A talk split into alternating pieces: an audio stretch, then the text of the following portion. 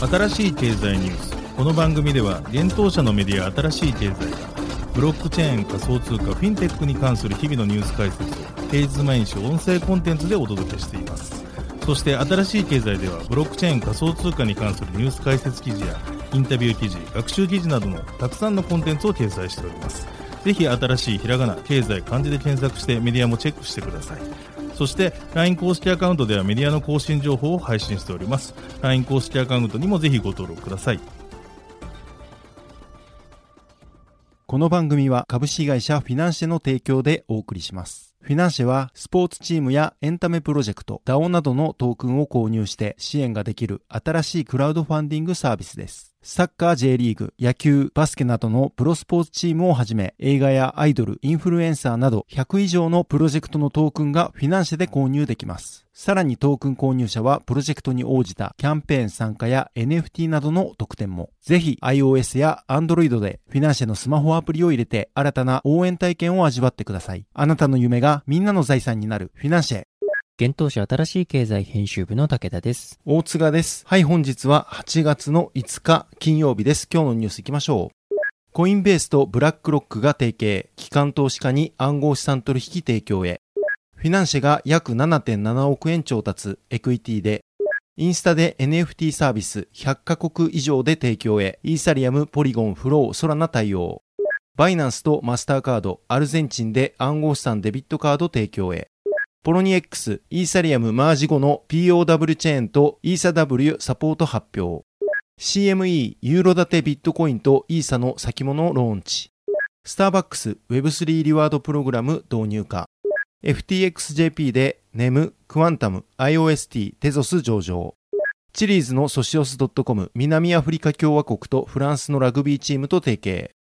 一つ目のニュースいきます。暗号資産取引所などを運営するコインベースが世界最大規模の資産運用企業、ブラックロックとの提携を8月4日に発表したというニュースです。なお、ブラックロックは2022年クォーター2の時点で運用資産残高が約1153兆円と発表されています。この提携によってブラックロックの投資管理プラットフォームであるアラディンを利用する機関投資家はコインベースのサービスを通してビットコインをはじめとする暗号資産へ直接アクセスすることが可能となりました。なお、ブラックロックの機関投資家にはコインベースが提供する機関投資家向け取引サービスであるコインベースプライムで暗号資産の取引だけでなくカストディやレポーティング機能も提供されます。ブラックロックの戦略的エコシステムパートナーシップ担当グローバルヘッドであるジョセフ・チャロム氏は次のように発表でコメントをしています。当社の機関投資家はデジタル資産市場へのエクスポージャーを得ることにますます関心を高めており、これらの資産の運用ライフサイクルをいかに効率的に管理するかに注力しています。今回のコインベースとの連携により、顧客は既存のポートフォリオ管理及びトレーディングワークフローでビットコインのエクスポージャーを直接管理し、資産クラス全体のリスクをポートフォリオ全体で見ることができるようになります。なお、ブラックロックは4月にアメリカドルステーブルコイン USDC の発行元、サークルインターネットフィナンシャルへ出資を行っています。また、ブラックロックは企業戦略投資と USDC の準備金のカストディアンとしての役割に加え、戦略的パートナーシップをサークルと締結しております。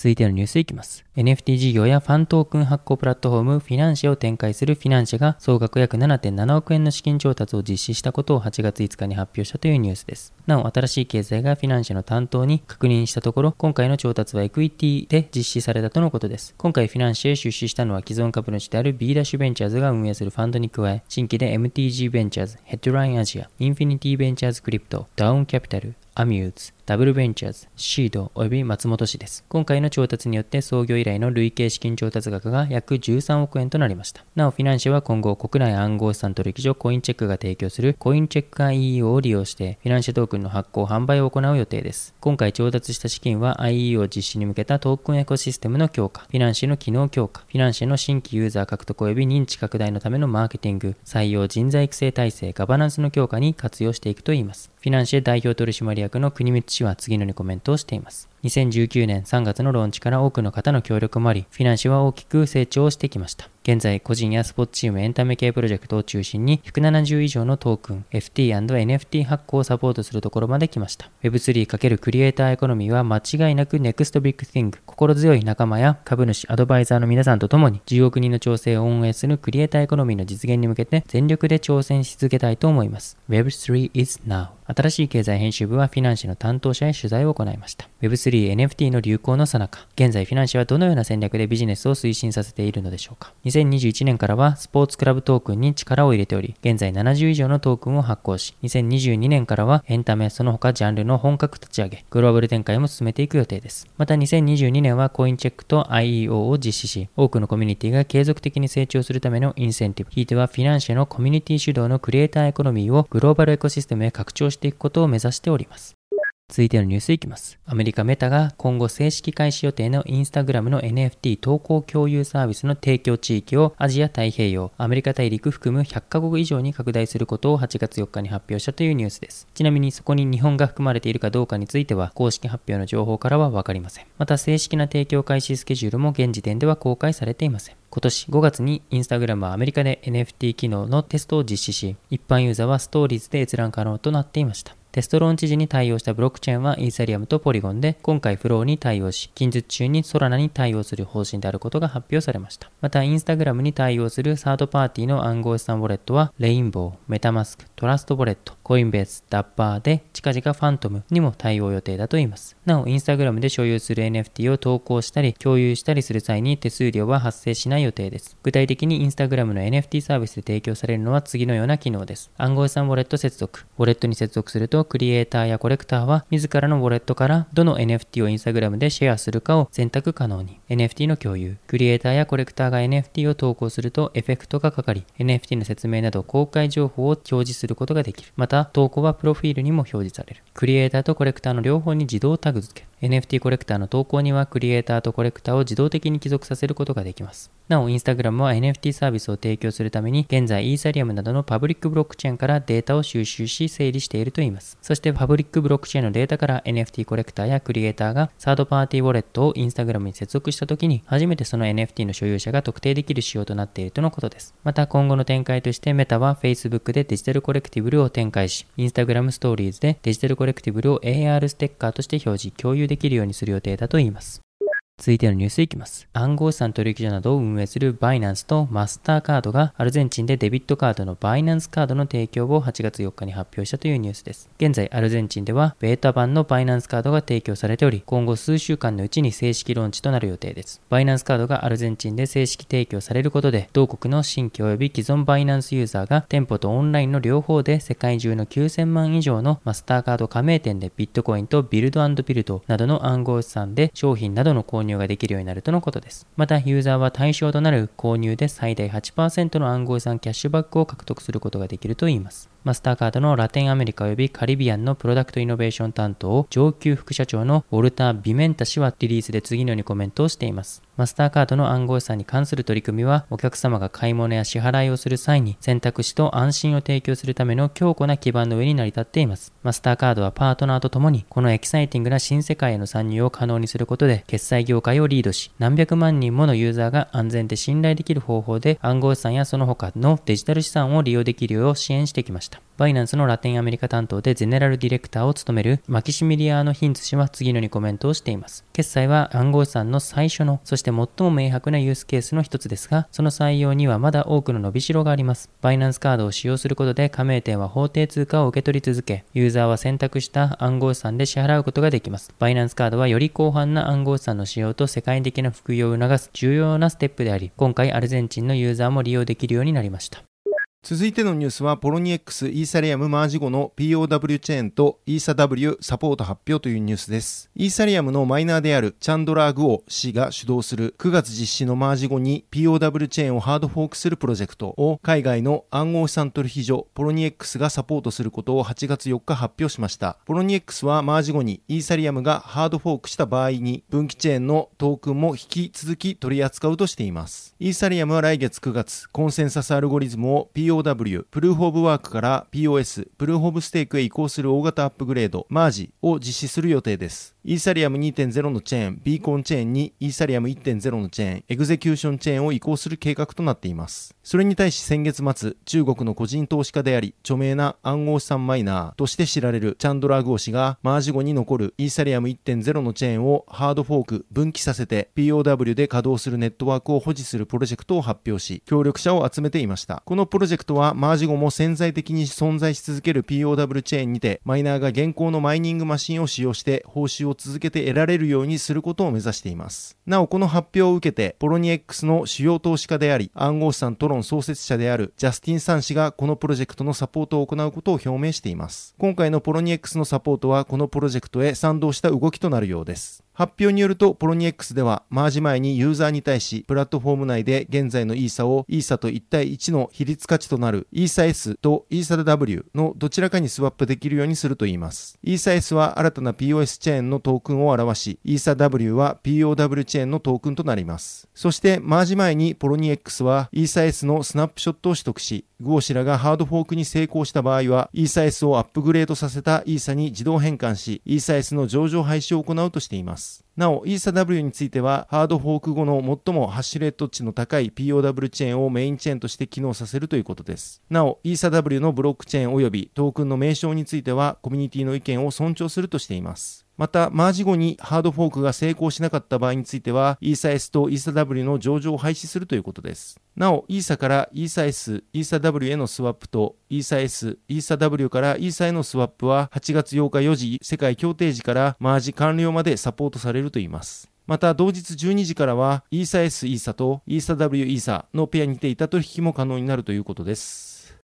続いてのニュースは CME がユーロ建ての BTC とイーサの先物ローンチというニュースです。アメリカデリバティブ取引所の CME シカゴマーカンタイル取引所がユーロ建てのビットコインとイーサリアムのイーサの先物取引のローンチを8月4日発表しました。発表によるとビットコインユーロ建て先物及びイーサユーロ建て先物は8月29日に提供開始される予定です。ティッカーシンボルは BTE ETE になります。契約単位は BTE が 5BTC からで ETE は50イーサとなっています。CME では昨年5月より 1BTC の10分の1の大きさで契約した先物、マイクロビットコイン先物を提供開始し、昨年12月にマイクロイーサ先物の取引を開始していました。その後、今年3月にはマイクロビットコイン先物とマイクロイーサ先物のオプション取引を提供開始していました。続いてのニュースは、スタバが Web3 対応のリワードプログラム導入かというニュースです。大手コーヒーチェーンのスターバックスによるブロックチェーンや暗号資産 NFT に関連した Web3 対応のリワードプログラムを顧客に提供する方針が、同社8月3日開催の2022年第3四半期決算説明会で明かされました。スターバックスの暫定 CEO であるハワード・シュルツ氏の発言によると、同社は既存のスターバックスリワードエンゲージメントモデルをベースに Web3 に対応対応した新しいデジタル施策に取り組むということです。このリワードプログラムについて今回は詳細は語られませんでしたが発言の中にはデジタルサードプレイスコミュニティやデジタルコレクティブといった言葉も見られました。シュワルツ氏は新しいリワードプログラムと同社のエコシステムが統合することで全く新しいデジタルネットワーク効果が生まれると述べておりこれにより小売店の新規顧客開拓や既存顧客にも付加価値をもたらすことができると話しています。なお、この新施策については来月9月13日に開催される同社の投資家向け説明会にてその全貌を公開するとしています。続いてのニュースは FTXJP で NEM、クワンタム、IOST、テゾス上場というニュースです。国内暗号資産取引所 FTX ジャパンが暗号資産 NEM、クワンタム、IOST、テゾスの4銘柄を取り扱い開始したことを8月5日発表しました。この4銘柄は8月5日11時よりパーペチュアル取引のみでサポート開始されており、現物取引には対応していません。パーペチュアル取引とは現物と先物 CFD の特徴を併せ持つデリバティブ取引です。従来の先物取引では契約時に決済満期日とその日にいくらで売買するのかを決定しますが、パーペチュアルには限月がなく、無期限に縦玉を保持することが可能です。なお、レバレッジ設定は個人、法人どちらも2倍までとなっています。今回の上場により FTX ジャパンでは16銘柄の暗号資産を取り扱うこととなりました。現在はビットコイン、イーサリアム、ビットコインキャッシュ、リップル、ライトコイン、ベーシックアテンショントークン、ソラナ、FTX トークン、ポルカドット、エンジンコイン、OMG、同時コインに NEM、クワンタム、IOST、テゾスが加わりました。